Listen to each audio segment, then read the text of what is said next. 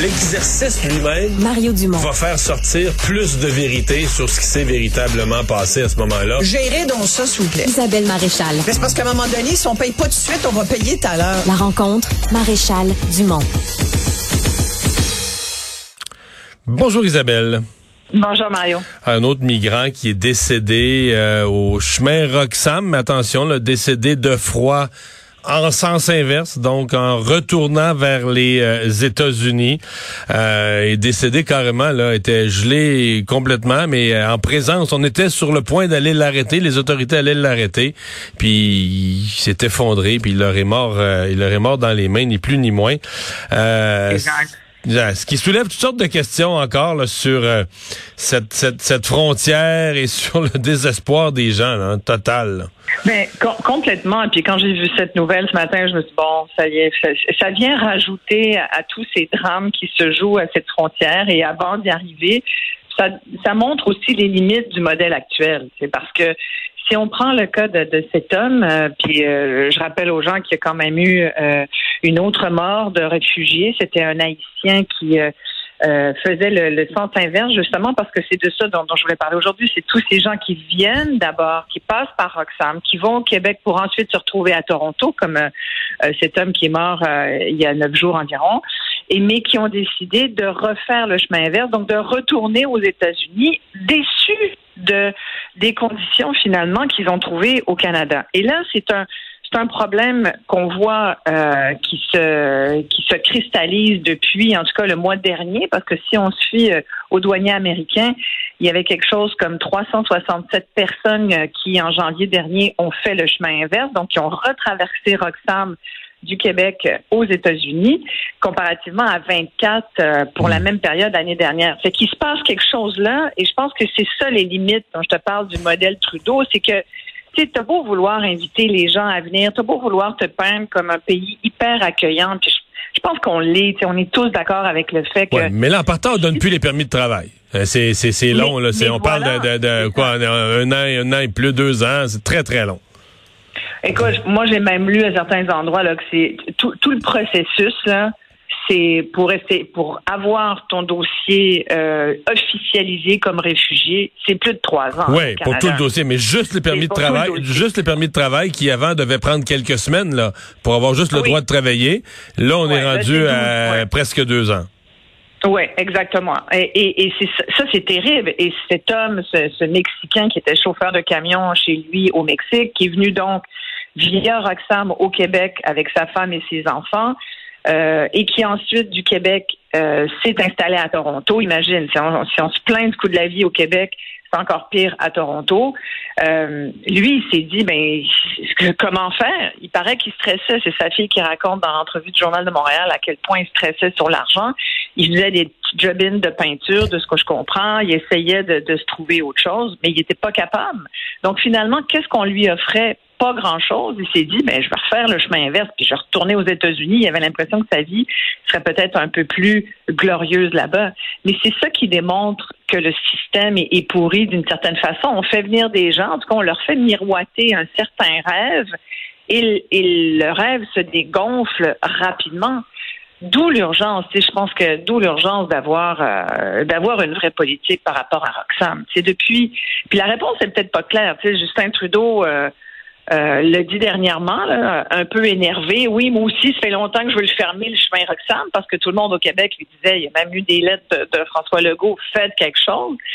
Mais tu sais, quand il nous renvoie à la négociation de la fameuse, de, de- l'espèce de fameux traité sur euh, les tiers pays euh, qui engage le Canada et les États-Unis, ben, il veut négocier ça. Il dit on va attendre que, Joe Biden, le président des États-Unis, vienne euh, au Canada au mois de mars, puis je vais lui en parler. Puis bon, il essaie de négocier ça apparemment depuis deux, deux mois. euh, enfin deux ans au moins. Et là, au cours depuis deux mois, apparemment qu'ils auraient un peu avancé dans la négo.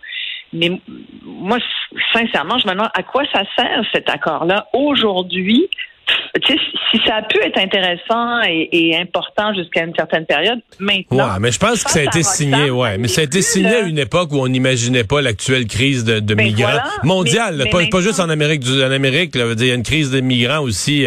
On a Ah, encore vu un, ba- bateau, euh, bateau En couler Italie, ben oui, au large de l'Italie. 62, pers- 62 personnes sont mortes.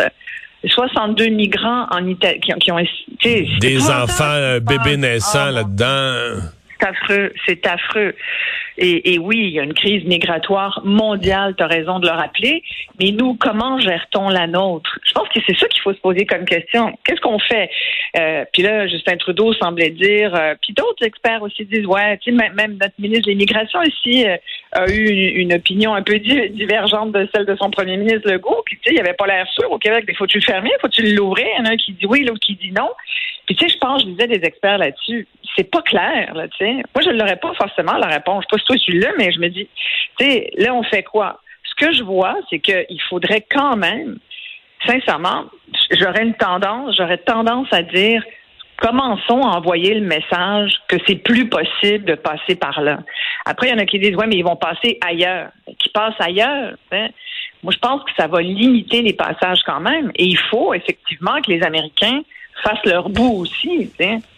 Ouais, mais là, euh, les dernières rumeurs qu'on avait dans un reportage, c'est qu'il y a des douaniers américains qui, en dehors de leurs heures du de, de travail, se faisaient un petit, un petit à côté, là, un petit revenu d'appoint, un petit revenu d'appoint en amenant, en amenant à la frontière. en- Puis là, dans l'auto, il leur expliquait comment ça fonctionne. Tu dis, OK, quand c'est rendu que les douaniers américains jouent à ça, ça va plus, là. C'est, risible. Là. Ben, c'est là que peut-être que le Canada devrait envoyer des messages pour dire non, la frontière est fermée, là, on n'accueille plus. En tout cas, mais Mais complètement, parce que, tu sais, ça reste un poste, ce n'est pas un poste frontalier. Nous avons des frontières officielles. Ce qui se passe à Roxham, ça bafoue toutes les règles euh, d'immigration. En commençant par celle d'Immigration Canada, c'est tous les gens qui passent par là, ce sont des irréguliers. Tu sais, on dit beaucoup réfugiés illégaux, sans aller dans l'illégalité, c'est certainement des entrées irrégulières. Après, tu sais, ce, Mexicain là, qui, qui, qui est malheureusement mort euh, euh, et qui avait des ennuis de santé euh, pulmonaire, de ce que je comprends, c'est que c'est sûr que ça n'a pas aidé le froid, euh, marcher euh, dans la campagne. Tu sais, bon. Mais en attendant, était-il un vrai réfugié? Est-ce qu'il répond euh, aux critères Ben, presque de ce que sûr le que Canada non. considère un réfugié? Moi, je pense que non. C'est presque sûr que non. C'est quelqu'un qui venait améliorer son sort. C'est pas qu'on veut le Voilà. blâmer. Tout le monde veut améliorer son sort. C'est juste qu'au Canada, on a des lois. Puis un réfugié, c'est un réfugié. Mais là, avec le Voilà. chemin Roxham, les gens rentrent comme ça. Ils savent que c'est, ils savent que la porte est ouverte.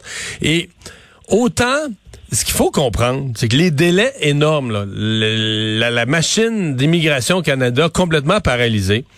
Si t'es un vrai réfugié, mais là, c'est un méchant problème parce que toi, tu voudrais, comme tu, ben oui, toi, tu voudrais faire régulariser ta situation, que les commissaires passent sur ton dossier, disent, monsieur, madame, vous êtes un véritable réfugié, on vous accorde le statut de réfugié, partant de là que ta citoyenneté, tout le reste s'ensuit, tu comprends? Que le processus se fasse le plus rapidement possible. Mais si tu n'es pas un réfugié, ce qui est un problème pour les autres devient une opportunité. Tu dis, OK, moi, j'arrive ici. J'ai pas, je, je suis pas en danger pantoute dans mon pays. J'ai aucune chance d'être accepté comme réfugié. Mais je demande le statut de réfugié. Ils vont étudier mon dossier pendant plus de deux ans. Pendant ce temps-là, je suis au Canada. À un moment donné, j'obtiens un permis de travail, je m'installe, etc. Euh, là, à la limite, je vais me faire dire non. Je vais pouvoir aller en appel une autre année. Puis là, tu te dis, ben, tu sais, dans la vie, trois, quatre ans, là, ça vaut la peine. Si t'as fait des bons revenus pendant, pendant ce temps-là, puis si, puis là, à la limite, tu peux dire, ben là, regarde, je vais, je, Ouais, je mais je de ça, Mario, par exemple. Non, mais je vais aller vivre sous le radar. Des bons revenus. Ah ben oui, il y en a qui le font. Ah oui, il y en a qui gagnent bien leur vie. Ils sont, sont très travaillants, là. Je dis pas qu'ils gagnent facilement leur vie, mais ils gagnent, ils gagnent des revenus qu'ils gagneraient jamais au Mexique, là. Ah, ça, c'est sûr. Si tu compares le salaire d'un Ben oui, Québécois, ben oui, moi, ils gagnent des euh, revenus qu'ils avec, euh, même au salaire minimum. Et, et sincèrement, ils font des jobs, ils font des jobs durs que plus personne veut faire au Québec. Certains, écoute, il y en a qui sont travaillants, là. Il y en a qui, tu sais, ils, viennent pour améliorer leur sort au Canada. Ils font deux jobs, travaillent 60 heures par Ouais. semaine.